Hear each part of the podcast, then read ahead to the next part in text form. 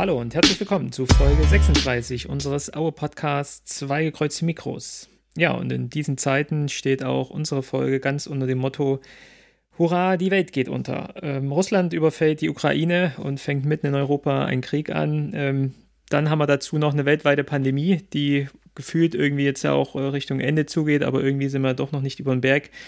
Und Aue schlittert in Liga 3. Ähm, ich weiß, es ist ein großer Frevel, auch die drei Sachen so zusammenzubringen ähm, und es ist total unangebracht. Aber da wir weder ein Polit-Podcast sind, noch ein Virologen-Podcast, äh, nämlich äh, ein, Fan-Podcast, ein äh, Wismut Aue-Podcast, wollen wir uns trotzdem ja um das Thema äh, Wismut Aue, Erzgebirge Aue hier kümmern und ähm, haben sicherlich auch einiges äh, zu besprechen von den Spielen her. Aber in den letzten Wochen, in den letzten zwei Wochen ist ja auch ein Trainerwechsel geschehen bei uns. Das sind all die Themen, die wir uns heute mal wieder anschauen wollen. Wieder mit dabei ist Martin. Hallo Martin. Hi. Und Tobias. Hi Tobias. Hi. Hi. Tobias, ich habe in den letzten äh, ja, Wochen, zwei Wochen oft an das Wort äh, Dystopie äh, ähm, gedacht. Äh, ein Wort, was du geprägt hast, was noch nicht so in meinem Sprachschatz aufgenommen wurde. Aber jetzt tatsächlich schon. Tobias, wie oft hast du an Dystopie gedacht in der letzten Woche? Ziemlich häufig. also, und dabei habe ich mir letzte Woche ja gar nicht mal diesen, die, diesen wundervollen Blade Runner-Film angeguckt, äh, der ja auch eine Dystopie auch, auch darstellt. Und äh, aber als ich letzte Woche in, in, in Düsseldorf saß, dann irgendwie dort, wie dort verloren hatten, ich festgestellt hatte, dass ich, mit, ich, ich mir für die Rückfahrt das falsche Ticket geholt habe, mir nochmal eins kaufen musste für 120 Euro. Ähm, da war sozusagen, da war das Wetter dystopisch, da war die Stimmung dystopisch und mein Innerstes war auch sehr dystopisch. Jetzt muss ich dir noch mal was sagen. Jetzt muss ich dir noch mal was sagen. Du hättest einfach fahren können, weil wegen Sturm war eh die Zugbindung aufgehoben. Ja, aber das, ich hatte das Problem war, ich hatte das Ticket irgendwie mir für den 22. geholt und das galt nur äh, für Tickets bis zum 21. Ach du Scheiße. Also ich hatte, da habe ich irgendwie total gepennt und das hat irgendwie auch alles zu, sehr zu diesem, also ich hatte eine wundervolle Begleitung. Ich hatte den, ich hatte Stefan dabei. Grüße, Grüße gehen raus, Stefan. Aber die gesamte Reise stand eigentlich nicht unter, nicht unter guten, guten Vorzeichen, sag ich jetzt mal. Da hast du schon gedacht, das kann nicht schlimmer werden und jetzt sind wir eine Woche später und ja, sitzen mittendrin in dem Schlamassel. Genau. Naja, aber dann, ja, gucken wir uns doch mal, ähm, widmen uns doch mal den, den Spielen und gucken zurück ähm, auf die Spiele der letzten äh, beiden Wochen. Ähm, wir sind äh, ja rausgekommen aus dem Spiel äh, gegen Kiel, wo wir in der Nachspielzeit äh, es wieder nicht geschafft haben, irgendwie die Abwehr dicht äh, halten zu können, äh, haben hier entsprechend oder leider verloren und sind dann ähm, mit dem ja gefühlten letzten Strohhalm, so oft ja schon angekündigt, nach Düsseldorf gefahren und ähm, ja, jetzt rückblickend natürlich auch letztes Spiel von Mike Hensel als Trainer vorerst. Ähm, wie war es für euch? Ihr wart beide vor Ort. Ähm, ähm, Tobias, du hast gerade schon mal so ein bisschen angesprochen, wie es bei dir war. Ähm, Martin, wie war es bei dir? Saßt ihr eigentlich zusammen oder wie war für dich das Spiel? Also, ich muss dazu noch mal eine, erstmal eine Geschichte erzählen. Äh, es war Sonntagmorgen und ähm, ich ging auf die Seite von Fortuna Düsseldorf und wollte Tickets kaufen. Und dann stellte ich fest, alle Tickets waren weg. Du wolltest an dem Tag noch Tickets kaufen. Ja. Das macht man doch auch vorher schon. Ja, aber ich habe mir seitdem jetzt irgendwie Covid ist angewöhnt, äh, ja, immer alles auf den letzten Drücker zu machen, weil man ja nie weiß, ob man da nicht doch irgendwie irgendwann mal ähm, infiziert ist, in Isolation muss oder ob dann die Begleitung weg war. Auf jeden Fall war es dann so, dass äh, es waren keine Tickets mehr da. Mein Vater wollte natürlich auch mit. Äh, er war sauer. Und äh, dann ist mir ja noch eine Sache eingefallen. Äh, ich war auf eBay Kleinanzeigen und habe äh, natürlich noch jemanden gefunden, der Tickets hatte. Der Haken war aber, äh, es war natürlich keine Zugfahrten mit dabei und wir mussten da mit dem Auto hinfahren. Also rief ich ihn an und äh, fragte ihn nach, warum denn kein Preis auf den Tickets steht. Und dann meinte er, ja, ja, ich habe die gestern auch selber gekauft, die Tickets. Ich habe aber keinen Bock, heute hinzugehen.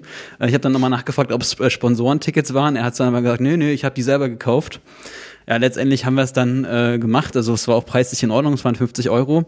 Äh, wir holten die Tickets in Düsseldorf ab, mussten natürlich auch mit dem Auto leider hinfahren, statt mit dem Zug. Und ähm, ja, dann äh, dann, dann haben wir einen Parkplatz gesucht in Düsseldorf, haben wir auch, äh, wurden wir auch dreimal weitergebracht vom Ordner. Äh, die Ordner konnten uns auch nicht so richtig sagen, fahren Sie mal da und dahin, sondern äh, ein Ordner hat uns vom, zum nächsten Ordner geschickt. Also alles äh, super chaotisch. Also ich kann mir auch gar nicht vorstellen, wie das beim ausverkauften Haus da ist.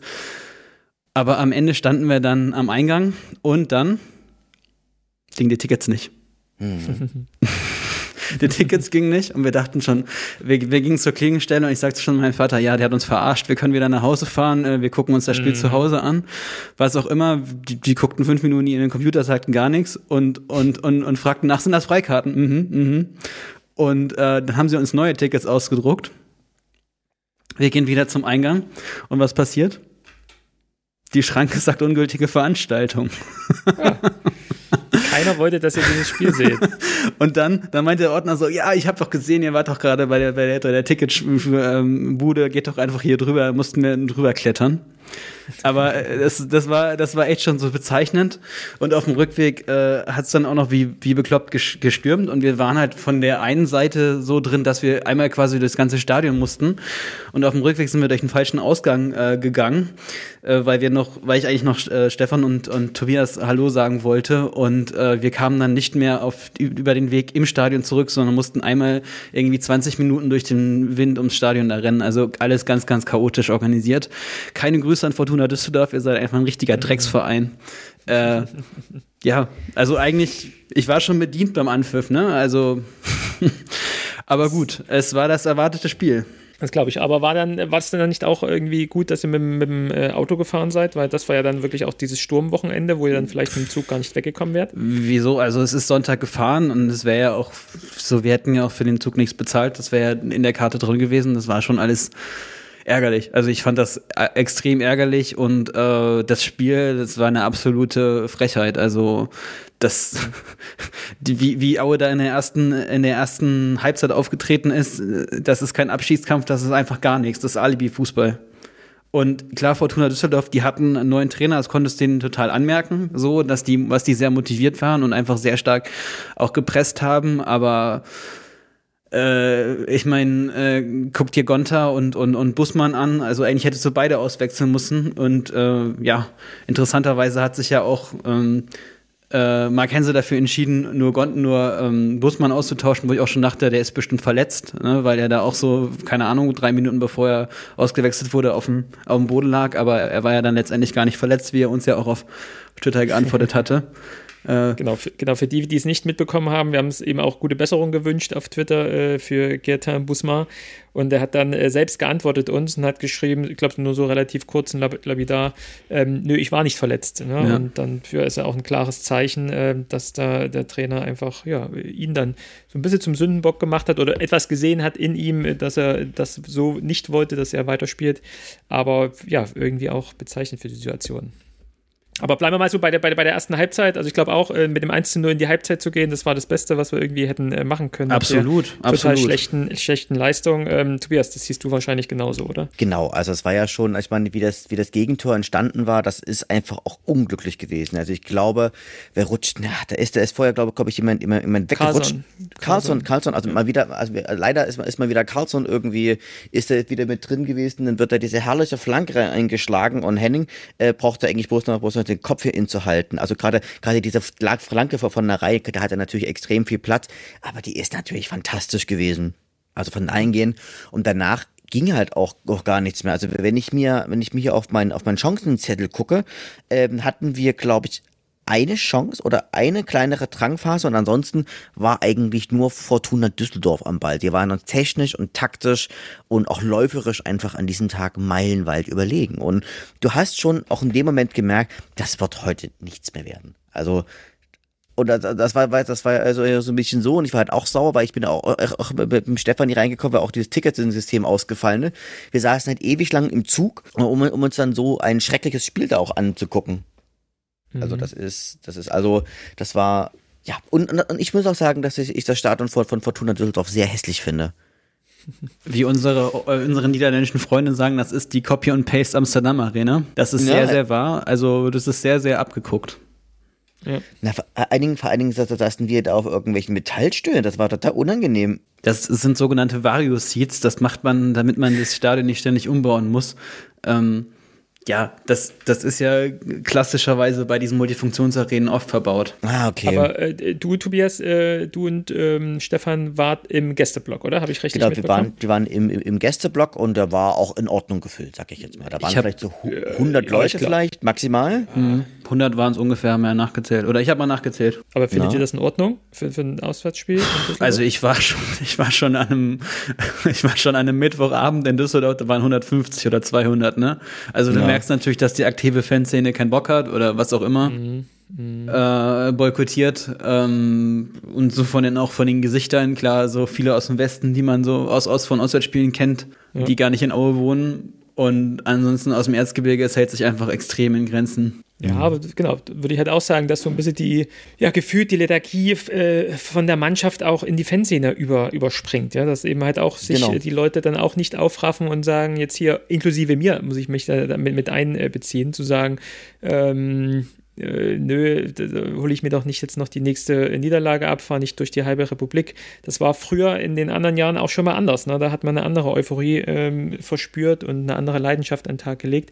Ähm, deswegen finde ich es auch mal ein bisschen schwierig, wenn man jetzt der aktuellen Mannschaft irgendwie äh, ans Herz legt, dass sie mehr kämpfen sollen und mehr Einsatz zeigen sollen und, und, und, und die Wismut-Tugenden an den Tag legen sollen. Und man selbst schafft es halt nicht irgendwie aus der eigenen, äh, aus dem eigenen Sofa hochzukommen und dann mal mit den Spielen mit hinzugehen.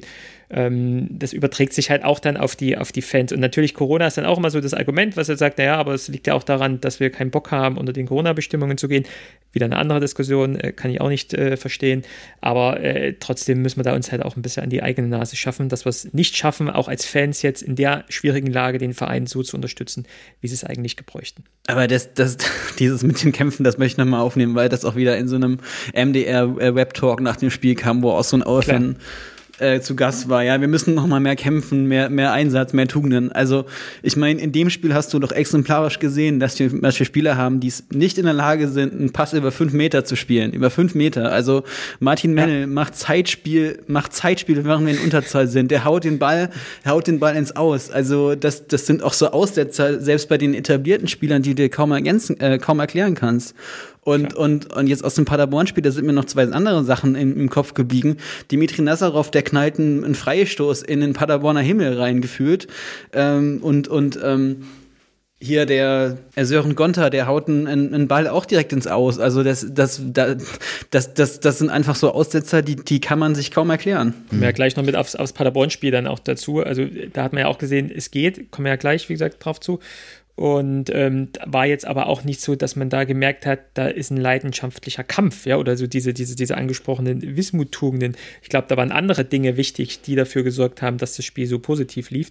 Äh, deswegen bin ich ja auch ein Gegner davon und würde ich auch mich weit davon distanzieren zu sagen, dass die Mannschaft nicht kämpft, weil ich glaube, äh, sie sind in der aktuell schweren Lage. Sie sind fußballerisch nicht auf dem Stand, dass sie in der zweiten Liga mithalten können, äh, hat aber eher am wenigsten damit zu tun, dass sie nicht, nicht wollen. Sie kriegen halt auch regelmäßig diese Tiefschläge und das auch nicht irgendwie, ähm, irgendwie während des Spiels, sondern äh, halt schon am Anfang des Spiels. Ne? Jetzt hier wieder in Düsseldorf nach fünf Minuten. Nach der Phase, wie viel waren es dann irgendwie? Acht, neun Niederlagen in den letzten Spielen in, zur, zur Düsseldorf-Zeit.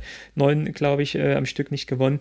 Ähm, und dann halt nach fünf Minuten wieder hinten zu liegen und zu sehen, da heute klappt wieder nichts. Äh, keiner hat irgendwie die Ruhe, mal den Ball von einem zum anderen zu bringen. Ähm, das macht, glaube ich, schon viel mit ein. Deswegen am wenigsten würde ich dann ihnen vorwerfen, dass sie nicht wollen und kämpfen. Sie werden halt regelmäßig immer irgendwie, äh, kriegen sie einen rein. Genau, aber in der in ein, ein 41. Minute gab es aber nochmal eine Monsterparade von Martin Mennel, wo er aber wirklich mit seiner Pranke nochmal, die war, die war wirklich, wirklich stark. Die, aber ansonsten, ja, muss Das man war, so das ist, war, war, war so eine Handball-Torwart-Aktion, fand ich, oder? So, Er hat ja auch so, früher Genau. mal Handball gespielt. Ja, Genau. ja, genau. War echt, echt klasse, ja. ja. Aber ich meine, es fängt ja in der zweiten Halbzeit ganz genau so an. Ne? Es ist ja spiegelbildlich. Man, genau so. man ist Ja. fünf Minuten stark und dann, ähm, ja, dann macht hier unser Kollege Hochscheid, der auch, also auch das Spiel ziemlich viel rumgetrabt ist, um es mal so zu sagen, Schatten seiner selbst, ähm, hatte ich manchmal so das Gefühl, er macht halt ein, dumm, ein dummes Foul an der Strafraumgrenze und da, da kann man jetzt auch zehn Minuten darüber diskutieren, ob es auf der Strafraumgrenze, in der Strafraumgrenze ist, was auch immer. Es passt einfach ins Bild rein, ne? genau. Ja. Also ich glaube, da gibt es nicht, also ja, klar kann man drüber diskutieren, über, über, die, über, die, über die Lage. Ich glaube, da brauchen wir aber auch nicht über wenige Zentimeter zu diskutieren. Das passte halt auch so dazu. Und sagen wir mal, da kann man auch jetzt den Schiris nicht vorwerfen. Der VR hat sich ja eingeschaltet und es wurde auch eine gewisse Zeit sich die Szene äh, mehrfach angeschaut. Und wenn dann halt der Schiri entscheidet, äh, passt halt ins Bild. Und natürlich hätten wir was anderes auch erwartet. Aber nach der ersten Halbzeit war es halt auch so typisch, dass du halt gleich danach irgendwie das 2-0 bekommst, wo jegliche äh, Hoffnung dann entsprechend äh, dahin war. Ähm, und so plätscherte das Spiel dann halt auch für mich so dahin. Ähm, ähm, Niklas Kühn super stark, aber. Hatte dann aber, genau, hatte dann so aber das Gefühl, so Mitte der zweiten Halbzeit, habt ihr wahrscheinlich auch so gespürt, ähm, dass irgendwie Düsseldorf zwei, drei Gänge zurückscheidet und das jetzt verwalten wollten, was sicherlich auch äh, nach den äh, Minuten dann in der ersten Halbzeit und zweiten Halbzeit auch sicherlich so gereicht hätte. Aber das hat uns dann nochmal einen Aufschwung gegeben. Ich kann mich erinnern, dass irgendwie zwei, drei, vier Mal hintereinander von Aue der gleiche Angriff links über, über äh, Niklas Kühn dann eben gespielt wurde, der dann ja auch ähm, in der, was war es dann, 75. Minute, glaube ich, zum Erfolg geführt hat und unser Prinz Owusu sein erstes Zweitligator gemacht hat. Ähm, Tobias, genau. was, was, was war da im, im Fanblock los? Naja, also es war so, es war kurzer Jubel, ähm, äh, aber so der, also man hat, hatte sich so ein bisschen gefreut, man hatte, hatte sich so ein bisschen, man hatte sich, sich so ein bisschen Hoffnung geschöpft, aber es war jetzt nicht überschäumend, sag ich jetzt mal. Also es war jetzt hier nicht äh, ok ok Oktoberfeststimmung. Das kann man sagen. Und das war ja, war ja auch so ein Ding, das kam ja wirklich vollkommen aus dem Nichts. Also, das ja. hat er, war ja, war ja, glaube ich, das Ding. Ähm, hat sich aber ein bisschen angedeutet. Ja, stimmt, aber ähm, also da hatte ja Carlson auf den Owusu ja auch durch, durchgesteckt und der, das hat er ja zuerst nicht richtig angenommen, aber äh, hat dann aber, glaube ich, ähm, sozusagen gefreut, gut, gut, gut ähm, umkreist und hat dann aus Spitzenwinkel ab, abgeschlossen. Das ist schon, das war schon eine gute Sache, was, was er da gemacht hat. Und dann hat man gedacht, na, wird's jetzt, wird's jetzt vielleicht doch nochmal, können wir vielleicht doch hier nochmal einen Punkt mitnehmen, aber ähm, ja, die Hoffnung wurden ja dann spätestens in der, in der 90. Minute ähm, je zerstört. Wobei wir noch, glaube ich, in der 85. so ungefähr ja noch die Chance auf ein 2-2 hatten, wo, glaube ich, äh, Joncic dann irgendwie auch noch, also wo man sich wieder gut durchkombiniert und ja, man äh, durch, eine, durch eine tolle Parade vom Düsseldorfer ähm, Torwart dann um das 2-2 gebracht wurde. Da hätte man sich natürlich dann äh, angeguckt und die Düsseldorfer hätten die Welt nicht verstanden, wenn wir da den Ausgleich gemacht hätten. Natürlich hätte man dann in der Nachspielzeit auch das 3-2 wieder bekommen. Ja, wir sind ja Erzgebirge Aue, na klar. Aber mhm. für den Moment, äh, glaube ich, wäre das schon eine riesen Überraschung gewesen. Aber äh, Düsseldorfer Torwart hält toll. Und ja, wir kriegen dann äh, kurz vor Schluss, glaube ich, auch durch äh, rechts außen lang gegangen und ein äh, schönes Hackentor von Hennings war es, glaube ich. Genau, genau, wieder Dann Hennings. auch das 3-1 und dann war es ja auch standesgemäß und äh, ich weiß nicht, die, die XG-Werte, Expected Goals, äh, Tobias, äh, hast du die irgendwie parat, aber die war wahrscheinlich auch schon sehr, sehr deutlich für Düsseldorf. Genau, also ich, ich, ich habe sie gerade nicht, ich, ich hatte sie vor uns, aber sie waren sehr, sehr, sehr, sehr deutlich. Ich glaube, es war ja. irgendwie 2 zu 0,5 oder so. Ja. Und ich kann, kann, ja auch noch mal gucken, hier bei den, bei den Big Big Chances zum Beispiel hatten, es steht, steht 4 zu 1, Counterattacks 1 zu 0, ähm, Shots, Shots inside of the box, also 15, 15 zu 2, Shot outside the box, 4, 4 zu 3. Äh, wir liegen aber bei, bei den Goalkeeper-Saves vorne, nämlich mit 2 nämlich mit 2 zu 4. Mensch, genau, toll. also letztlich, letztlich gesehen, ähm, hier oder, oder hier auch Shot und Target 7, 7, ähm, 7 zu 3 oder so. Also, das ist schon sehr deutlich gewesen. Und ähm, also Klar, man könnte ja sagen, man, man, hätte ja auch da damit rechnen können, aber naja, so ist es halt. Aber, Warst du noch dabei, Tobias, äh, nachdem die nach dem Schlusspfiff die Mannschaft dann in, in, in den Block ja, kam? War der noch da? Was da, war, da, war, da war ich da, das habe das hab ich beobachtet und das fand ich eigentlich, eigentlich sehr spannend. Also da gab, da sind nicht nur nette Worte gefallen, sag ich jetzt mal. Also einige hab, hatten da auch schon wild gestikuliert und so. Und aber ich fand es aber gut von der Mannschaft, dass sie sich da überhaupt gestellt haben. Na, so ein bisschen. Mhm. Aber ich glaube, einige waren halt wirklich so gut Deutsch ziemlich sauer. Vielleicht auch schon, weil sie relativ betrunken waren. Äh, oder einfach beides, beides in, in Kombination. Aber so, dass, dass man eher, eher da auch sagen muss, also es war, ähm, es war schon auch ein Austausch, aber es war ein Austausch, der geprägt hat, zumindest von Fanseite, von, von Emotionen und von Affekten. Gut, dann äh, hat das Spiel uns auch auf den 18. Tabellenplatz äh, gebracht. Wir sind letzter. Ich glaube, das war das Spiel, wo Ingolstadt, was ist, wo Ingolstadt in Nürnberg 5-0 gewonnen hat? War das das, das Wochenende? Äh, auf jeden Fall hatte ja Ingolstadt Punkte geholt und äh, wir keine Punkte in Düsseldorf geholt. Wir waren letzter. Und ja, gefühlt war das auch für mich dann sozusagen auch der Abstieg, gerade jetzt auswärts äh, schon wenig Hoffnung nach Düsseldorf gefahren, aber die auch nochmal äh, je zerstört nach dem Auftritt. Und ähm, nichtsdestotrotz wollte der Verein dann auch noch einen gewissen Aktionismus an den Tag legen und hat dann letzten Mittwoch am 23. Februar zu einer Pressekonferenz geladen und hat einen Trainerwechsel bekannt gegeben, dass nämlich, und surprise, surprise, äh, die Idee wurde geboren im letzten Aue-Podcast, in der letzten Folge beziehungsweise wir hatten das als Variante mit aufgebaut, dass wir uns das noch vorstellen könnten, A, um Mark Hensel so ein bisschen aus der Schusslinie zu nehmen, ihn etwas äh, zu entlasten äh, mit der, mit der äh, Triple-Funktion Lehrer, äh, Trainer, Lehrgang und Familienvater, etwas zu entlasten, wieder zurück in die zweite Linie zu holen und äh, ja, einen Cheftrainer, den wir sowieso im Verein haben, Pavel Dotschew zu installieren, ähm, war dann tatsächlich auch die Idee des Vorstandes und äh, der Vereinsverantwortlichen und das hat man am Mittwoch ähm, dann bekannt gegeben, auch mit einer ja dann auch längeren Pressekonferenz. Ähm, Martin, was, was sagst du dazu? Wie hat es für dich, äh, was für eine Überraschung für dich, äh, dass man doch diesen Schritt gegangen ist? Eigentlich den, den wir vor zwei Wochen auch schon mal angesprochen hatten? Na, man kann ja fast fragen, warum jetzt erst, ne? Also, es ist böse. Aber mich hat es auf jeden Fall nochmal motiviert, am Freitag zu fahren und nicht zu sagen, ich suche mir einfach irgendein anderes Spiel aus und ich habe keinen Bock mehr.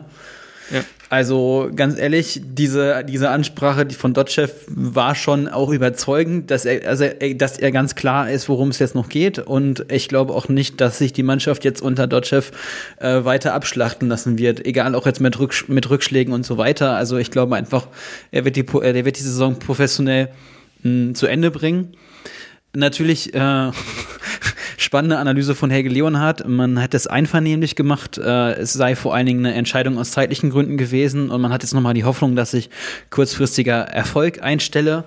Äh, man hätte den Klassenhalt auf gar keinen Fall abgeschrieben, auch wenn man schon von außen abgeschrieben worden sei. Und äh, man würde sich natürlich jetzt auch mit beiden Ligen ähm, beschäftigen. Äh, ich will jetzt gar nicht so weit äh, auf seine Rede eingehen, was er so zu der Vereinsentwicklung insgesamt gesagt hat. Ich glaube, das können wir besser im Helge der äh, Woche besprechen, aber es war schon ein sehr bezeichnender Auftritt auch. Äh, Gerade auch das, dieses mit diesem Einvernehmlich, das klingt schon sehr, sehr, ich sag mal, äh, ja, also ich meine, äh, jeder weiß, was irgendwie eine einvernehmliche Entscheidung ist. Wenn, wenn er es auch so betont, dann weiß man es, dass es gerade vielleicht nicht einvernehmlich war. Aber ähm, ja, für dich, Tobias, äh, überraschend, dass der Schritt gemacht wurde? Nein, gar nicht, weil es ja auch, äh, weil meines Wissens war das ja auch schon vor längerer Zeit ja auch mal auch mal an, also war das auch schon mal so vor längerer Zeit ja auch mal angedacht gewesen, dass man ja sagte, Mark Hense geht er jetzt auch auch in den Lehrgang und dass er das sozusagen in dieser Zeit sozusagen ja Pavel Dotschew dann praktisch die die Geschäfte übernimmt. Und ich glaube, das Problem war, ich denke, das Problem ist einfach, Mark Hens da irgendwie gesichtswahrend irgendwie raus, rauszuholen. Weil letztlich gesehen, er ist jetzt ja Teamleiter gewesen, sozusagen, und geht jetzt praktisch zurück ins, ins, ins, ins zweite Glied. Er ist da praktisch nochmal dek degradiert worden. Und ich denke Aber, einfach, dass die. Ja, ja bitte. Und ich denke natürlich, und das, diese Idee mit Mark Hensel, die war von vornherein eigentlich auch zum Scheitern verurteilt. Also ich meine, es ist mit einem viel zu kleinen Trainerstab sozusagen, hat man sozusagen hat man eine kostengünstige Variante gewählt und hat da ja mehr oder minder halt auch den auch fast ein bisschen verbrannt, den Mark Hensel. Aber bist du der Meinung, Tobias, das ist jetzt eine, eine ähm, wertschätzender Umgang mit ihm, ein gesichtswahrender Umgang äh, für ihn, ähm, jetzt hier in die zweite Reihe wieder gedrückt worden zu sein? Naja, die Frage ist halt, man hätte es halt von vornherein so offen kommunizieren müssen, weil ich bin der mhm. Meinung, ähm, dass, dass, dass, dass, dass es mal vor einer geraumen Zeit schon gesagt wird, dass Pavel Dotschew das irgendwann wieder machen wird. Ich, und ja. Ich kann mich daran nicht erinnern und ich glaube auch irgendwie die ganze Kommunikation spricht dagegen, dass man gesagt hat, man hat sich erst am Dienstag entschieden. Das spricht ja auch sehr stark für dieses, was Helge Leonhardt ja auch nochmal betont hat, man will jetzt nochmal den kurzfristigen Impuls setzen. Mhm. Und ähm, Natürlich ist das nicht gesichtswahrend, weil hätte man das ja schon vor zwei Monaten gesagt. Also hätte man das auch in der Winterpause machen können. Genau, das, also, das, ich glaube, es gibt ja auch keinen schlechteren Zeitpunkt als irgendwie so mitten in der Saison, wenn nicht mal eine Länderspielpause ist. Oder stell dir mal vor, er wäre wär jetzt im, im, im Winter Cheftrainer geworden, hätte er vielleicht noch mal zwei alte Spieler geholt, die er kennt. Also ja, ich genau. meine, Helge Leonard, äh, Helge Leonard, Pavel Dotschew ist ja jetzt auch nicht irgendein völlig unbekannter Trainer, sondern hat ja auch so seine gewissen Spieler, äh, zu denen er gute Kontakte pflegt. Hm, genau. Äh, äh, der Pavel Dotschew, das ist halt auch wie, wie so eine kleine Mutti halt. Also der nimmt alle Spieler immer irgendwie mit. Natürlich ist es, ist es überhaupt nicht gesichtswahrend gewesen. Und es ist halt auch kommunikativ äh, auch wieder nicht gut gemacht gewesen. Das muss man ehrlicherweise auch dazu sagen. Aber das ist ja auch generell das Problem von Aue, dass halt über die Kommunikationsschiene äh, von offizieller Seite sozusagen, ähm, da schließe ich jetzt mal Heiko, Heiko Hambeck mal ganz explizit auch mit, mit davon aus, aber dass man, dass man das einfach nicht gut kommuniziert. Und das ist, das wirkt alles so, also so hemdsärmlich und als würde man sich da gar keine Gedanken irgendwie machen. Und das ist immer so ein bisschen irritierend. Ich glaube, ähm, natürlich, oder so ein bisschen finde ich es ein bisschen schwierig, dem, dem Verein äh, so die Sachen so vorzuwerfen, auch im Sinne, ja, hättet ihr mal das früher so gemacht. Ich glaube, das ist immer dann schwierig, aus einer Position heraus von äh, Niederlagenserien dann zurückzublicken. Äh, ich glaube, dann, dann tut man sich, macht man sich etwas leichter dann zu sagen, ja, das hätte auch viel, viel früher passieren können. Ähm, ich glaube, ich, ich fand es wichtig tatsächlich, dass es jetzt passiert ist, weil ich auch äh, einfach einfach auch Marc äh, davor schützen will, in diese Situation jetzt noch weiter hineingezogen worden zu sein. Und wer weiß, was aus dann irgendwie im, im Hintergrund äh, im Verein, vielleicht auch in der Familie oder in der Schule es noch irgendwie für Diskussionen gab, äh, die ihn, glaube ich, äh, die nicht einfach so an ihm abprallen. Und ähm, da finde ich es einfach auch richtig und wichtig, ihn da jetzt zurückzunehmen. Aus der Pressekonferenz heraus, jetzt äh, von der Woche her, hatte ich fast sogar auch ein bisschen das Gefühl, dass er das so für sich auch etwas akzeptieren musste. Also ich hatte so ein bisschen das Gefühl, er hätte auch gern, gern weitergemacht und hatte auch noch den Impuls, da entsprechend weiterzumachen, aber äh, ja, wurde, wurde dann entsprechend überzeugt und wenn er vielleicht auch ehrlich ist äh, zu sich selbst, ist es vielleicht auch für, sie, für ihn dann eben auch die, die beste Lösung, jetzt wirklich diesen Schritt zurückzugehen, der ja auch mit einem gewissen Auffangbecken äh, versorgt ist, nämlich im Sinne, normalerweise Trainerwechsel heißt, äh, du bist dann halt weg aus dem Verein und bist raus. Das ist ja hier gerade nicht der Fall, sondern man hat halt das Vertrauen und, und, ähm, und, und, und, und, man hat sozusagen ihn immer noch in der Familie im Verein gehalten und sagt auch, äh, wir brauchen dich in der aktuellen Situation immer noch als Co-Trainer, als äh, Analyst, äh, als derjenigen, der den Cheftrainer entsprechend bei der Aufstellung und bei der Vorbereitung der Spiele äh, unterstützt. Ähm, und äh, wir haben auch das Vertrauen und, und, und wir wollen, dass du auch die Cheftrainerlizenz machst. Deswegen unterstützen wir dich hier. Deswegen finde ich es fast, deswegen war es vorhin so ein bisschen auch fast provokativ von mir gefragt, ob es gesichtsfahrend ist.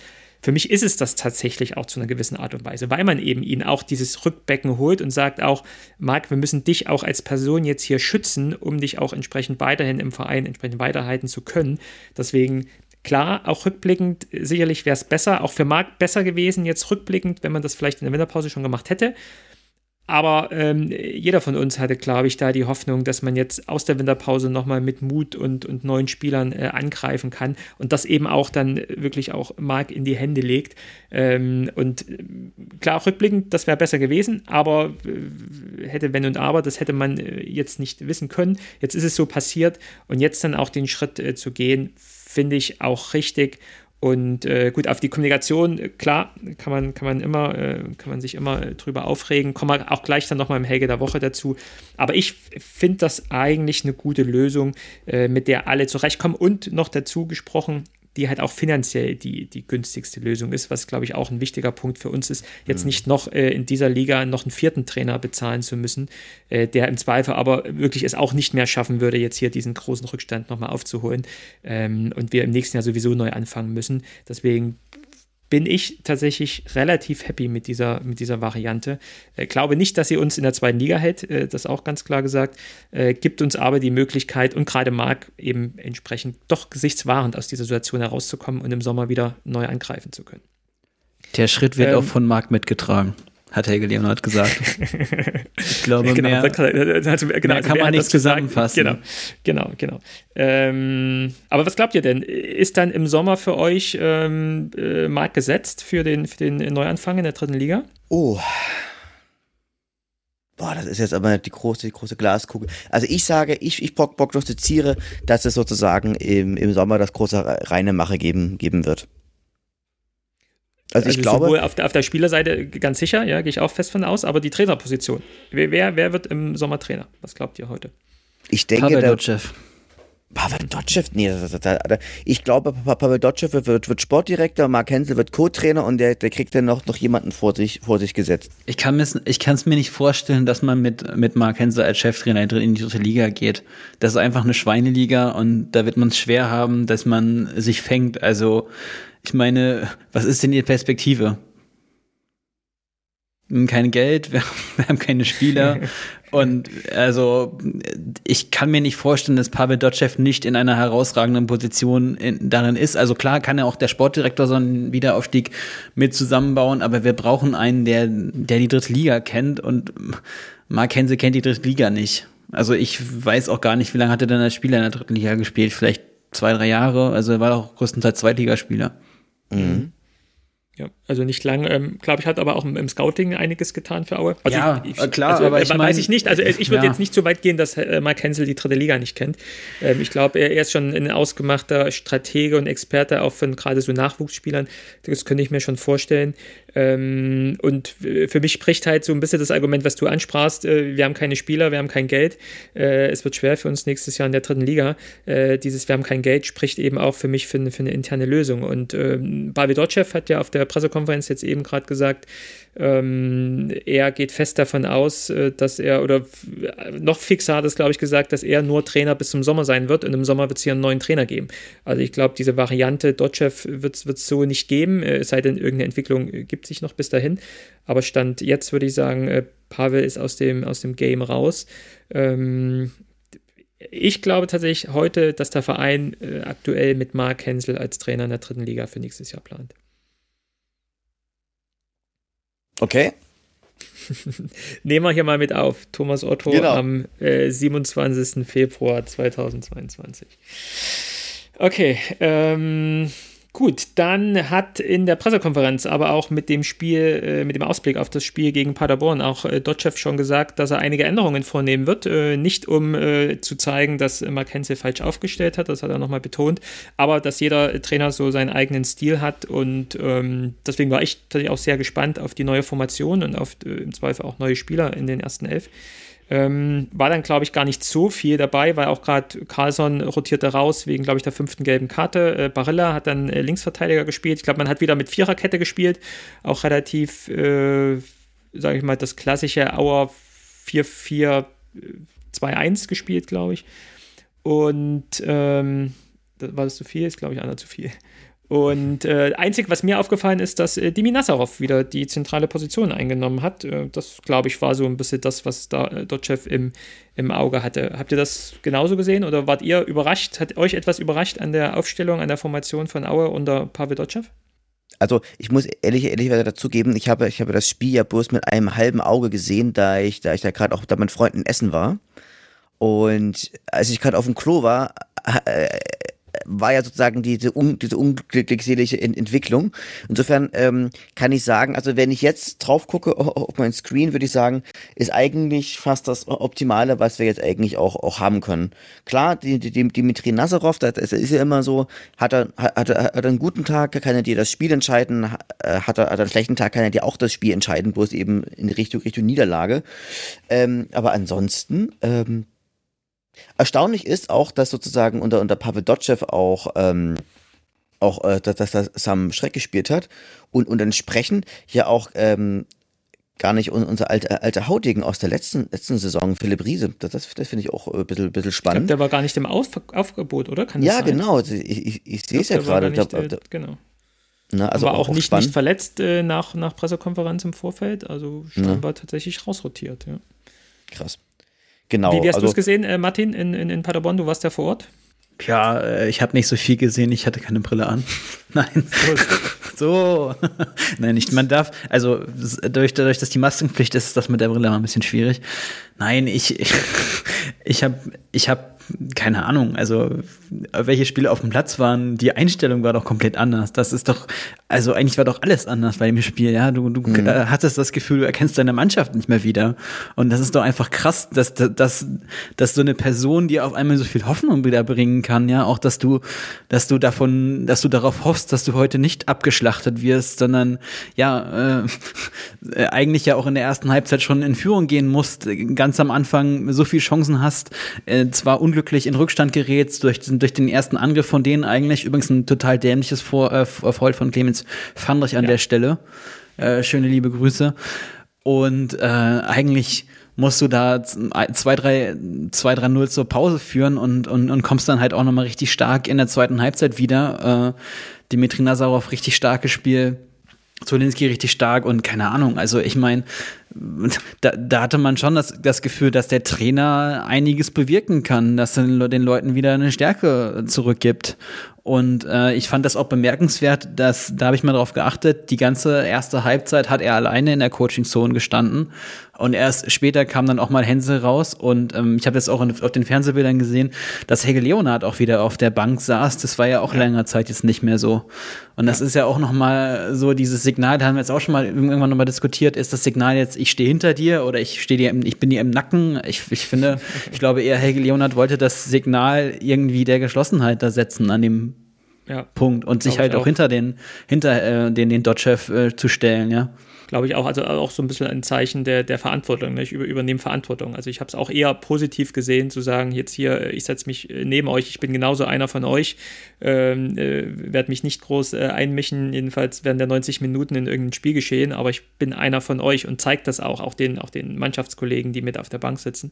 Äh, fand ich eigentlich auch ein gutes Zeichen. Ähm, mal gucken, ob es auch in den nächsten Spielen her macht. Aber ja, war es denn tatsächlich wirklich dieser Pavel-Effekt äh, für euch? Also im Zweifel von als Außenstehender muss es ja so sein. Ne? Wie kann sich eine Mannschaft innerhalb von sieben Tagen so wandeln und äh, in Paderborn, die, die, die, die, die ja eher in fünf Tagen, die ja eher äh, so Richtung oben äh, den, den, den Aufstiegsplätzen geguckt haben. Ich glaube, jetzt nach, nach mehreren ähm, schlechten Spielen jetzt eher so im Mittelfeld irgendwo eintrudeln werden. Aber was für euch wirklich dieser, dieser Pavel-Effekt? Na, also man muss zu, zu Paderborn nochmal schon sagen, die sind ganz schön schlecht. Die haben jetzt davor auch, ja, ja. ich glaube, elf Spiele nicht gewonnen. Und im, ich habe ein paar Mal in den Padercast jetzt reingehört, die sind da auch ziemlich angefressen von allem. Und ich meine, ich kenne Lukas Kwasniok noch aus Jena und äh, jetzt, wo Sven Michel weg ist, siehst du auch, wie taktisch limitiert sein ganzes Spiel ist. Also ich glaube, seine Idee ist einfach immer vorne auf den äh, zentralen Stürmer und das funktioniert jetzt halt nicht mehr so gut wie mit mit einem Sven Michel damals noch und das, das merkst du jetzt auch dem SCP halt an, dass, dass Lukas Kwasniok schon auch ganz schön äh, ein eindimensionales Spiel äh, spielt. Ja, also ich fand's auch äh, klasse. Ich habe äh, ich hatte es ja hier in unsere WhatsApp-Probe reingeschrieben. Ich habe die ersten 25 Minuten nicht gesehen, habe dann schon gleich gesagt, als ich eingeschaltet hatte, 0-0 ich wollte euch nur sagen, Jungs, äh, ich, ich fange jetzt an, dieses Spiel äh, zu gucken. Und das war genau der Moment, wo Clemens Fandrich dieses dumme Foul macht dann und halt 30 Sekunden später steht es 1-0 für Paderborn. Und ich habe wieder eine Minute dieses Spiel gesehen und schon liegt Aue wieder hinten. Ähm, habe ja aber im Ticker dann schon vorher gelesen, dass äh, Aue da schon ein super Spiel macht und habe es dann auch entsprechend noch in der, in der letzten äh, Hälfte der, der ersten Halbzeit ja auch gesehen. Und ähm, ja, diese, diese klasse 10 Minuten, die dann ja auch endlich in Tore sich ausgezahlt haben, während der 60. und 70. Minute war es dann, glaube ich, die haben ja halt auch gezeigt, ähm, wir können Fußball spielen, ja, und äh, wir, wir, wir können auch äh, mal Bälle von einem Mann zum anderen bringen. Und für mich so, so, so klasse äh, zwei Situationen. Die eine war eben, ich glaube, das war ähm, der Pass zum 1-1, äh, wer macht ihn? Clemens Fandrich. Äh, ein klasse Ball von hinten raus, direkt in den, in den, in den Lauf von Wosu, der dann ja, glaube ich, diesen, diesen Elfmeter rausholt, dieser Handelfmeter, was unter uns auch wieder echt ein, ein, ein Riesenwitz war, ne, aus dieser Situation wieder einen Handelfmeter zu machen. Aber die wurden bei uns ja auch gepfiffen, deswegen äh, vollkommen in Ordnung, dass wir auch mal so einen Handelfmeter ein ganz klarer Elfmeter. Ja, ja, genau. Und ähm, äh, zum Glück ja äh, Dimi auch äh, ruhig geblieben. Der erste Elfmeter im Übrigen in dieser Saison, den wir bekommen haben und sollten ja auch gleich noch den zweiten dann noch bekommen. Ähm, das so als erste Situation, also gerade so von hinten raus, dieses, dieses schnelle Spiel, äh, Clemens Fandrich, tollen Bass, Pass, ähm, echt super. Und ich glaube, das war dann das 2-1, wo man war eine Situation, wenn man das, äh, wenn man es nochmal im Fernsehen sieht, guckt es euch nochmal an, wo wir echt hinten unter Druck sind. Wir spielen in, in ähm, in, ähm, sozusagen von Martin Mendel heraus hinten den Ball wieder so kurz und ähm, Paderborn geht mit fünf Offensivkräften, äh, drückt uns im, im, im hintersten Drittel sozusagen in die eigene Hälfte. Und wir schaffen es tatsächlich sehr, sehr professionell, dieses erste Drittel zu überspielen, um dann relativ schnell Richtung Mittellinie zu gehen. Und äh, Nikolas Kühn spielt dann diesen Pass auf, äh, auf Ben Zolinski der dann das, das Tor macht und äh, wir auf einmal statt 0-1 äh, 2-0 in 2-1 in Führung sind und dann ja auch noch das 3-1 machen. Ähm, so hat man dann gesehen, äh, so geht Fußball. Ne? Fußball geht eben auch nicht nur Kampf, sondern eben auch mal Bälle von einem zum anderen zu bringen und am Ende Tore zu schießen. Und das ist uns halt in diesen neun Minuten waren es ja, glaube ich, nur, äh, super gelungen. Ähm, was sagt ihr dazu? Ben Zolinski hat nicht gejubelt. Äh, macht man das so, wenn man äh, gegen den Gegner äh, trifft, wo man mal früher gespielt hat? Na gut, ich meine, er ist ja schon auch sehr lange da gewesen. Ne? Er ist mit, mit dem mhm. Bundesliga gespielt. Ich kann es ja schon irgendwie verstehen. Mhm. Wir haben ja sowieso so eine halbe Paderborner Mannschaft. äh, wisst ihr, wer der Jahrhunderttrainer vom SCP ist? Nee, sag mal. Da gibt es ja nur einen. Pavel Dotschew. Pavel Dotschew. Und äh, in der Pressekonferenz ja gesagt, dass er 500 Meter, glaube ich, von dem, von dem Stadion entfernt Fünf Minuten, fünf Minuten. Fünf Minuten. Und wenn ihr mal eine Yoga-Session haben wollt, ich glaube, seine Ehefrau bietet, äh, bietet Yoga an in Paderborn. Ach, und jetzt steigen wir ab. Mensch, so ein Mist, ey. Hätte ich das mal früher gewusst. Naja, ähm, ja, äh, Ben Zolinski jubelt nicht. Äh, viele Grüße an äh, Paco Testro. Äh, so macht man das, äh, wenn man da äh, ja, etwas ähm, ja, die, die, Situation richtig einschätzt. Ähm, auf, der anderen, auf der anderen Seite Respekt an Ben Zolinski in dieser, in dieser Situation, wo, glaube ich, in dieser Saison so viel schief geht, sowohl im Verein als auch bei ihm. Und er macht in diesem Spiel dann, in diesem Moment selbst das 2-1, dann nicht alle Emotionen rauszulassen, sondern sich noch so unter Kontrolle zu haben und sich äh, zurückzuhalten. Also Respekt, dass er das so, so hinbekommen hat. Ähm, ja, und dann läuft es, wie es immer läuft bei uns. Ähm, wir gehen auf die 90. Minute zu, führen jetzt ja tatsächlich auch mal mit zwei Toren äh, Abstand und man denkt irgendwie, äh, komm, diesmal, diesmal schmeißen wir den Bock um. Pavel Dotschew äh, wird der Wundertrainer 2022. Äh, wir holen in den nächsten Spielen äh, alle Siege und werden nicht absteigen. Und Pavel Dotschew wird im nächsten Jahr uns in der zweiten Liga auch weiter trainieren. Und äh, die 89., 90. Minute kommt und es kommt das 3-2 und es gibt das äh, 3-3. Und es ist halt die gefühlte Niederlage, wie es jetzt auch in der Presse beschrieben worden ist. Ähm, wahrscheinlich Tollhaus Pader Arena, oder äh, Martin? Wie war da die Stimmung in dem Moment, als es 3-3 fiel? Also ganz ehrlich, ich habe ja damit gerechnet, dass es passiert. Und das, das ist ja auch noch die Ironie, dass äh, es gab ja vor dem zweiten Elfmeter einen Videobeweis und das war ein Foul von Marcel Correa. Und wer hat denn den ja. Ausgleich geschossen? Also, das ist ja die Ironie, dass, ja, dass genau ja. der Spieler, der das 3-1 verursacht, durch sein dummes Foul äh, das 3-3 macht. Und keine Ahnung, also ich meine, an dem Abend ja, da, da gab es auch übrigens Absteiger, Absteigerrufe und irgendwelche Schmähgesänge gegen Ossis oder, ja. oder gegen Aue. Keine Ahnung, was haben wir denn mit denen zu tun? Aber ich meine, das gab es auch in der Woche vorher in Düsseldorf. Was haben wir mit, was haben wir mit Düsseldorf zu tun? Vorher gab es da sogar mal eine Fanfreundschaft. Also manchmal hat man, also gerade merkt man bei manchen Leuten halt auch, dass denen die, die, äh, ja, die aktuelle Lage nicht unbedingt äh, gut tut. Ja, also, ja, also die, diese Schmähgesänge, wisst ihr ja, habe ich jetzt irgendwie nichts dagegen gehört. Für mich so zum Fußball dazu. Also lieber so, als jetzt irgendwie das, das große Haiti-Tai.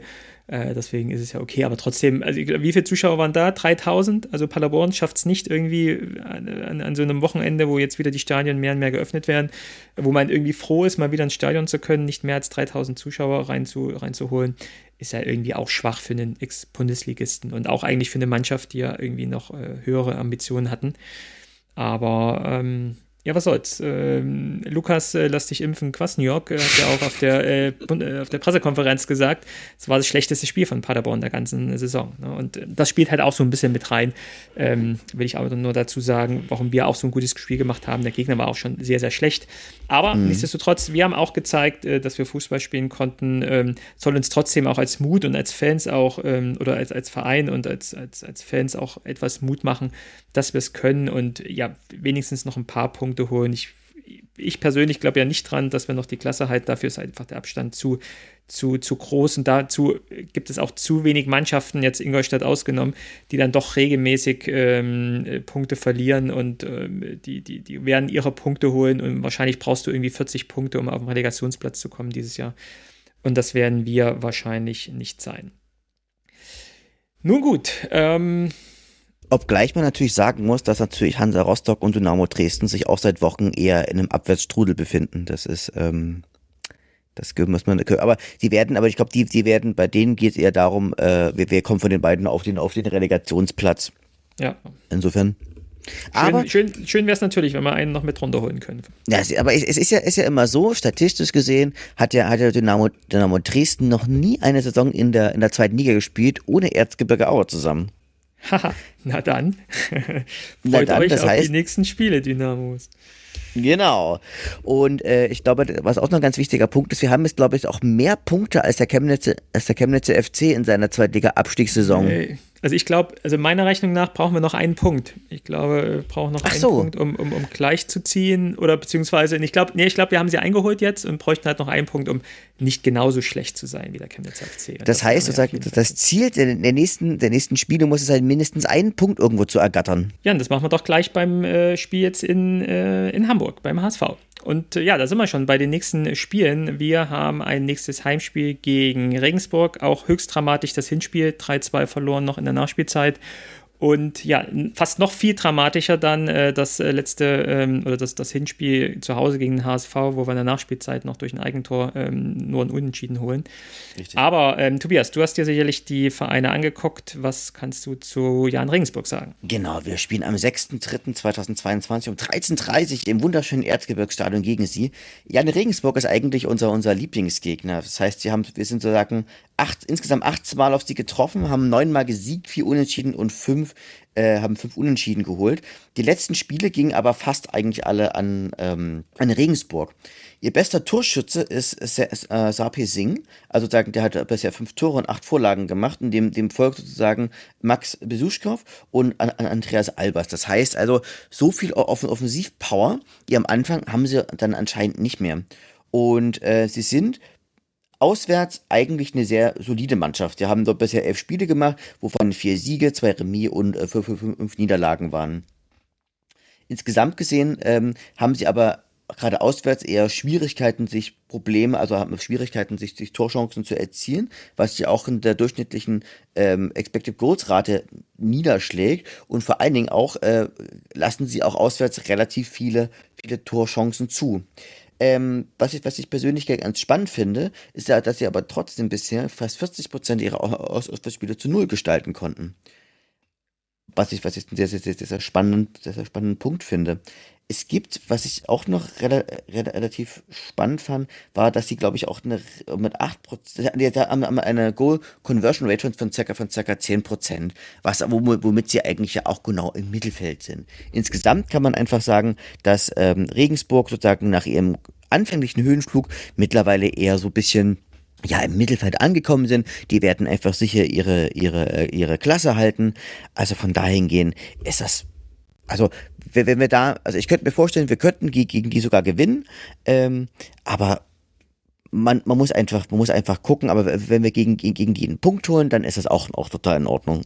Bist du da, Tobias, beim Spiel? Ja, ich werde, ich werde wahrscheinlich da sein. Und äh, Martin ist dabei im Steve Breitkreuz-Trikot. Haha, nee, ich weiß es noch nicht. Was tippt ihr denn, Tobias? Ich tippe auf ein 1 zu 1. Ich sag, das wäre 3-1 Gewinn. Sehr gut, das ist mein Mann. Ich tippe 2-1, Heimsieg. Jetzt geht's los. Jetzt geht's los. Äh, wir gewinnen. Wir gewinnen mal wieder ein Spiel und ähm, eine gewisse Euphorie kann, glaube ich, jetzt noch äh, Pavel entfachen. Und wir, wir holen einen Heimsieg, genau. Und dann geht's, äh, Tobias, nach Hamburg die Woche drauf, zum HSV. Ja, zum HSV. Und am 12.03.2022 geht es gegen Hamburg. Und gegen Hamburg sah, sahen wir eigentlich selten gut aus. In sieben Spielen gab es nur, äh, gab es nur einen Sieg für uns, dabei aber drei Unentschieden und drei äh, Siege für den Hamburger SV. Man muss sagen, ähm, sie pirschen sich, also sie sind immer jetzt noch so, so in Tuchfühlung ähm, mit mit, mit der Spitzengruppe. Sie haben ja heute gegen Werder Bremen verloren und sie spielen, finde ich auch ganz spannend, eigentlich punktemäßig ihre, ihre schlechteste Zweitligasaison. Ähm, sie haben sozusagen zu Hause sind sie eigentlich richtig, richtig stark und äh, dort, dort gab es bisher sechs Siege, sechs Remis und heute auch die allererste Niederlage gegen, gegen, gegen Werder Bremen. Also zu Hause sind sie eigentlich fast nicht, fast nicht schlagbar. Ähm, Finde auch, auch ganz spannend, dass sie unglaublich viele Torchancen sich einfach ge generieren, nämlich, nämlich im Schnitt 2,05 und dafür aber auch re relativ wenig Torchancen gegen sich zulassen. Außerdem haben sie mit, haben sie mit 13% eine relativ hohe Goal Conversion Rate. Und das Spannende ist ja auch, dass sie ja auch sehr viele verschiedene Torschützen haben. Ihr bester Torschütze ist nämlich Robert Glatze ähm, mit 15 heute, genau, das ist ja 15 und, und so seine, seine Kittel mit 7, wobei seine Kittel eher so eher so auch als Vorlagengeber auftritt, denn er hat ja auch bereits 13 gegeben. Also ist eine offensiv sehr aggressive Mannschaft, die auch sehr, sehr, sehr, sehr fleißig ist, die sehr laufstark ist, die unglaublich bissig ist, die sehr, ho die sehr hohes Pressing auch spielt. Also die werden Aue natürlich auch ähm, total vor, vor, Probleme stellen. Wenn mir aber heute beim Spiel aufgefallen ist, das ist dieser Robert, ist dieser Robert Glatzel. Also dem finde ich ja wirklich hammerstark. Der hat eine unglaubliche In In Intuition für, für, für das Tor und hat einfach einen sehr starken Abschluss, eine sehr hohe Kopfballpräzision und einfach auch eine richtig gute Schussstärke. Und insgesamt gesehen ist es ja eigentlich so, so, so ein Spieler, der eigentlich so, so, so gehobenen zweiten Liga gehört. Wenn, wenn nicht sogar auch, auch bei einem Verein wie zum Beispiel Freiburg spielen könnte. Also wo man echt sagen muss, der Mann hat wirklich der hat Größe, der hat Wucht, der hat Schnelligkeit, der hat auch Gedankenschnelligkeit. Also das ist ein richtig, richtig krasser Typ. Und ich glaube, der wird uns, der wird uns auch vor große Probleme stellen. Ja, ganz egal, wie laufstark und wuchtig und offensiv stark äh, sie sind, äh, sie haben es in dieser Saison noch nicht geschafft, ein Tor gegen uns zu schießen. Ne? Muss man ja auch mal sagen. So. Das stimmt. Ähm, Tobias, was tippst du? Ich tippe auf eine 1 zu 3 Niederlage. Aber wir schießen ein Tor im Volkspark. Genau. Wer schießt, wer macht's? Ich sage Jan Hochscheid, denn, denn er trifft gern gegen nord norddeutsche Mannschaften. Martin?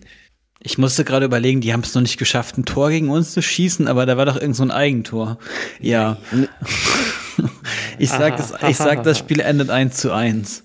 Ich weiß nicht, ob wir noch den Zulechner noch mal irgendwo herholen können. So sieht's aus. 1 zu 1. Das äh, ja, eines der schönsten Fußballereignisse hier in Hamburg. Äh, ich wohne ja hier in Hamburg und dann habe ja viel mit HSV-Fans, St. Pauli-Fans hier zu tun. Und so dieses, wann war es? Vor zwei Jahren, drei Jahren, glaube ich. 19. Vier, vier, vier, drei Jahren. Äh, dieses 1 zu 1 hier in Hamburg, An das Ostern. war echt schon, echt schon äh, krass. Genau, schönes Wetter, weiß ich auch noch. Und äh, ein Erzgebirge Aue holt einen Punkt beim HSV.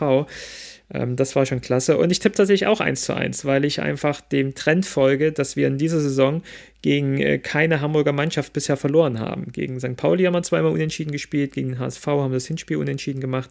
Und wir werden verdammt nochmal nicht das vierte Spiel verlieren und werden hier äh, in dieser vielleicht äh, leider Abstiegssaison trotzdem gegen keine Hamburger Mannschaft verlieren. Das ist mir sehr wichtig. Ähm, wer ist mit dabei von euch? Wer kommt mit nach Hamburg? Nicht? Ich bin noch nicht entschieden, wie immer. Ja, okay. Ich bin seitdem, seitdem Covid ist, äh, ja, keine Ahnung. Früher war ich teilweise Wochen vorher entschieden, aber jetzt so Okay. muss man halt immer gucken. Ja. Aber man kommt ja auch schnell hin. Ich glaube jetzt aktuell, also jetzt gerade eben äh, in Bre gegen Bremen 25.000 äh, Zuschauer zugelassen. Das wird, glaube ich, äh, gegen Auer irgendwie auch kein Problem, wahrscheinlich Tickets zu bekommen. Also wenn ja überhaupt, dann äh, auch über, über die Gästekontingente werden wir wahrscheinlich auch dieses Jahr es nicht schaffen, dann irgendwie ähm, mehrere hundert Leute hier nach Hamburg zu holen. Also Tickets sind da und besucht doch mal wieder Hamburg. Wer weiß, wann man mal wieder hier ein Fußballspiel von Aue in Hamburg sehen kann. Kleiner Aufruf. Gut, dann haben wir die Spiele eigentlich hinter uns gebracht. Die letzten und die zwei, die vor uns kommen. Und dann kommen wir zum Helge der Woche. Äh, Martin, was hast du ausgesucht? Ja, das Problem ist, ich habe jetzt gar nicht so richtig was rausgesucht, sondern ich möchte eigentlich eher über die Rede mit euch sprechen. Ich, äh, die Rede über die, die, die Pressekonferenz und da sind halt mehrere Sachen sehr interessant. Ja, einmal, dass er darstellt, dass man in den letzten zwei Jahren mh, wirtschaftliche, schwierige Zeiten gehabt hätte und das sei jetzt kein Jammerer, sondern Fakt, ein Tatbestand. Man hätte ökonomisch alles im Griff und er geht auch davon aus, dass man die zweite und die Lizenz für die zweite und die dritte Liga erhalten würde. Und ähm, ja, was, was, was mir an Sätzen da hängen geblieben ist, der Verein wird auf gar keinen Fall sterben. Das kann ich Ihnen zusichern. Wir müssen jetzt als Führungspersonen stehen, wir müssen auch Transparenz zeigen und den Dialog, äh, weiß nicht, was er noch da danach hat- gesagt hat, wahrscheinlich suchen oder so. Und ganz am Schluss, da gibt's dann noch mal so ein bisschen, gibt's noch mal so ein Rant von ihm. Und äh, da sagt er dann, sagt er dann sinngemäß, wir laufen hier auf einen Gletscher hoch, aber wir werden äh, nicht verrecken. Also da sind einige, da sind einige spannende Sachen drin in dem, äh, in dem, in dem Abschnitt. Was ich äh, allerdings nochmal mit euch besprechen wollte, dass er jetzt zwar eine Transparenz auch ähm, irgendwie ausruft, ja, und, und, und, und sagt, wir müssen auch den Dialog suchen. Und er betont ja auch, dass er Gespräche mit der aktiven Fanszene geführt hat und wo auch äh, Marc und, und Pavel und Martin Mennel dabei waren. Aber er sagt halt auch, äh, dass man jetzt ein, ein Zeichen setzen müsste, dass wir, dass wir der FC Erzgebirge sind und dass wir auch eine gewisse Geschlossenheit wieder brauchen. Und äh, er würde auch verstehen, dass viele das Wort DNA nicht mehr hören können, aber es sei auch diese DNA, die muss jetzt wieder in die Köpfe und wir brauchen da auch das Umfeld und, und die Sponsoren äh, wegen der letzten zwei, zwei Jahre, die wirtschaftlich äh, schwer gewesen sind. Und ähm, ja, das, das, das finde ich, das, das finde ich eine Sache sehr bemerkenswert. Ich umschreibe das jetzt mal noch mal ein bisschen. Er sagt, äh, dass man ja auch erst am Ende der Saison abrechnen sollte und bis dahin sich ja auch äh, ein bisschen mit der Kritik zurückhalten, zurückhalten sollte. Die Kritik an der Mannschaft und an Fu Funktionsträgern würde ja gar nichts bringen. Und man könnte dann ja nach der Saison äh, ja abrechnen. Und das, das, das finde ich halt das finde ich halt auch mit dem Verweis auf die Geschlossenheit, äh, die, die jetzt notwendig sein, ein bisschen merkwürdig, auch ein bisschen, ich würde auch schon fast sagen, undemokratisch, weil er ist im Ende immer noch der gewählte Präsident des Vereins und in einem demokratischen, demokratisch legitimierten äh, Prozess, ja, ist Transparenz eine der Grundvoraussetzungen, um auch äh, nachvollziehen zu können, wie Entscheidungen getroffen sind. Und äh, er sagt ja, dass, dass Transparenz, also er spielt Transparenz gegen Geschlossenheit aus, dass, dass Transparenz die Geschlossenheit gefährden würde. Und das finde ich auch ein bisschen, das finde ich auch ein bisschen unredlich an der Stelle. Glaubt ihr, äh, die Vereinsverantwortlichen äh, hören den Auer-Podcast? Äh, nee aber, aber es ist, also auch der, der Verweis auf die Sponsoren und das Umfeld, das äh, lässt zu mich schließen, dass da, dass es da Kritik gegeben hat. Würde ich ja, mal so, würde ich mal so sagen, weil sonst würde ich ja. nicht ja. Äh, das auch noch mal so explizit erwähnen. Und dass man sich mit Fans austauscht, ist ja auch nichts Neues, aber ähm, es beschränkt sich dann ja auch oft auf, sagen wir mal, aktive Fanszene. Aber also ich wäre mir gar nicht sicher, ob sie nicht äh, doch irgendjemand äh, den, den, ähm, den Auer-Podcast von uns hier hören, ähm, weil ja tatsächlich Trainerwechsel äh, hat man bei uns zuerst gehört, das Thema Transparenz, äh, Kommunikation hört man bei uns regelmäßig. Äh, sie waren immer so kleine Verweise im, im, im, im, in der Pressekonferenz, wo ich dachte, irgendwo habe ich das schon mal gehört oder irgendjemand hat das schon mal so gesagt und so. Ähm, und, aber also wir, wir, sind ja aber auch nicht die einzigen, so hoch will ich uns jetzt nicht heben, äh, sondern es wird ja durch die Fanforen, durch Social Media natürlich ähm, immer wieder hinterfragt, äh, wer ist schuld an der aktuellen Situation. Und da wird natürlich auch der schwarze Peter ganz oft Richtung, Richtung Helge Leonard gezogen. Und ähm, wie oft haben wir, wie oft haben andere Fans auch bemängelt, äh, dass sich äh, der Präsident in der aktuellen Lage nicht zeigt. Ähm, und jetzt will ich jetzt nicht hier der, der Helge-Versteher sein, aber ähm, genau das hat er ja tatsächlich mit der Pressekonferenz getan und auch mit seiner Aktion des Trainerwechsels getan, finde ich tatsächlich auch etwas Verantwortung übernommen, nämlich genau jetzt dieses Thema Kommunikation anzugehen und ihm zu sagen, ähm, es, es, wurden Fehler gemacht, so hat er es glaube ich ja auch gesagt, aber die will er ja gern am, am Ende der Saison dann eben nochmal aufbereiten äh, und jetzt äh, fordert er das Ganze nochmal oder fordert uns alle auf, sozusagen zusammenzuhalten, diese Tugenden und, und gemeinsam für den Verein äh, gerade zu stehen und nochmal äh, zu kämpfen, um jetzt nochmal alles herauszuholen. Und klar kann man das so bemängeln und klar kann man auch gewisse Aussagen bemängeln. Aber wenn man sich jetzt mal in die, in die Haut von Helge Leonard, beziehungsweise nicht mal Helge Leonard, sondern in, in die Lage eines Vereinspräsidenten versetzt, der jetzt in dieser Lage einen Verein führen muss, finde ich, gehört natürlich dazu, dass er jetzt nochmal Mut macht und versucht, was auch immer in den letzten Monaten passiert ist, jetzt nach vorn guckt und sagt, komm, wir müssen jetzt das Letzte rausholen und wir ergeben uns hier nicht äh, unserem Schicksal, sondern äh, wir wissen, äh, dass, ähm, dass wir noch wenig Chancen haben dass es wahrscheinlich in die dritte Liga geht. Aber äh, jetzt, jetzt packen wir nochmal alle zusammen an und versuchen ähm, nochmal Durchgeschlossenheit, wie blöd es auch klingt, irgendwie zusammenzuhalten und nach vorn zu blicken und äh, vielleicht noch ein paar Punkte zu holen.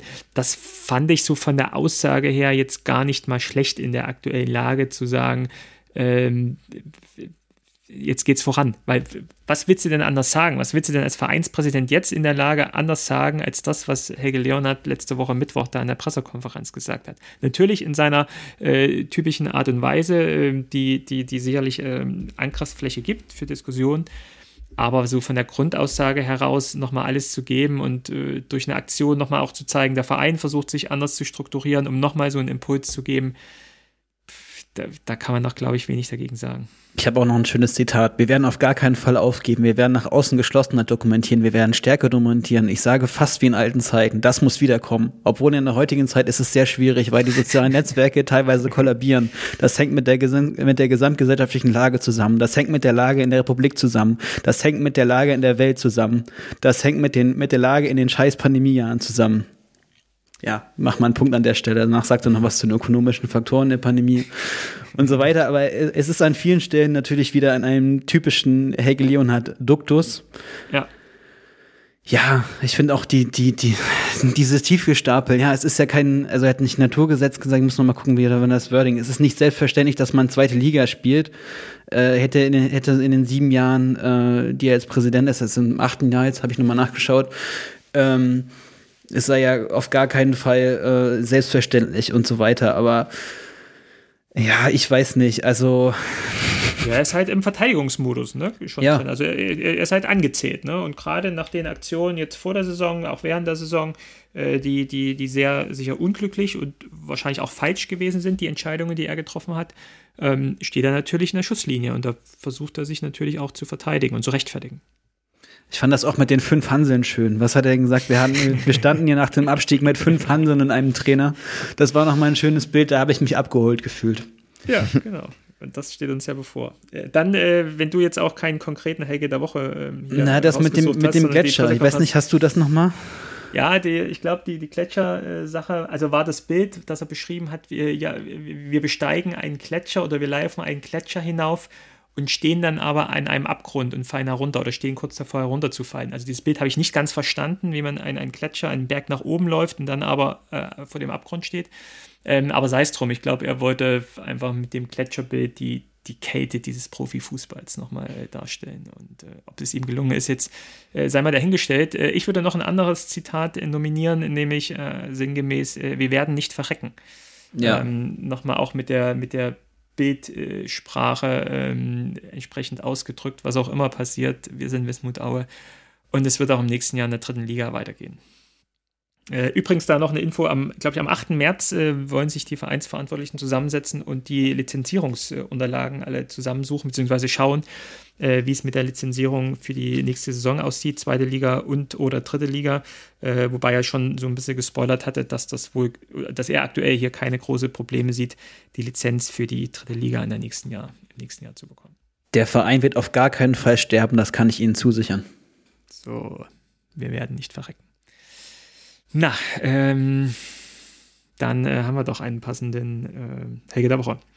Okay, ähm, dann noch aktuell ähm, hätte ich, äh, oder natürlich müssen wir ja auch noch mal kurz das Thema Ukraine und äh, Überfall von Russland auf die Ukraine hier ansprechen. Auch da gab es äh, eine Vielzahl an äh, Meldungen in Bezug auf die, auf die Fußballvereine. Also sehr viele, wenn nicht sogar alle, ich habe jetzt nicht alle gecheckt, äh, haben sich solidarisch äh, für die Ukraine gezeigt. Und auch unser Verein, Erzgebirge Aue, hat einen Post an dem, ich weiß nicht, ob es am Mittwoch oder am, am, am Donnerstag dann war, ähm, um dann nochmal Solidarität für die Ukraine zu zeigen.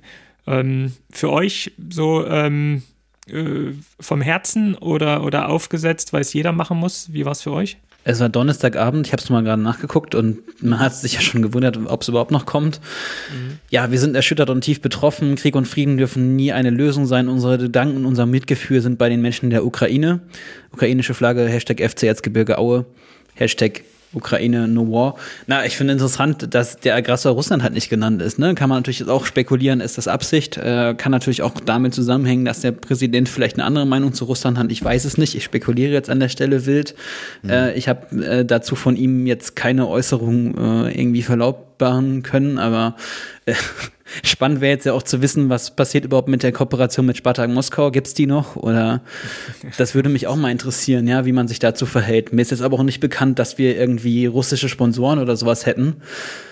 Ähm, was ich noch viel äh, schwieriger fände, ne, wenn man jetzt, äh, wir haben ja noch einen zweiten Verein rausgesucht, äh, FC Heidenheim, erster FC Heidenheim. Äh, Freud hat ja auch große Investments in, in, in Russland. Deshalb spekulieren ja auch schon manche Leute, wie dieser Tweet zustande kommt. Man kann es auch noch viel schlechter machen. Ich lese das mal vom ersten FC Heidenheim vor. Der erste FC Heidenheim ist politisch und weltanschaulich neutral. In seinem Handeln und in, ist er in Werten und Normen des Grundgesetzes verpflichtet. Für den Verein sind die freiheitlich-demokratische Grundordnung und die Ablehnung jeder Form von Gewalt von zentraler Bedeutung. Zweiter Tweet äh, Absatz 3 Satzung des ersten FC Heidenheim 1846 e.V. Das gilt für uns als FCH-Familie grundsätzlich und äh, ganz besonders auch in diesen Tagen. Zweite Liga, erste Liebe, nur der FCH. Und äh, ja, so schlecht kann man es halt auch machen, ne? Ja. Mit, einer Stimmt, Null, ja. mit einer Nullhaltung und äh, so, wir sind neutral. Das Wort neutral wird, glaube ich, viele Leute da auch getriggert haben. Es gab schon einen ziemlichen sag jetzt mal, Shitstorm unter, äh, unter dem Beitrag.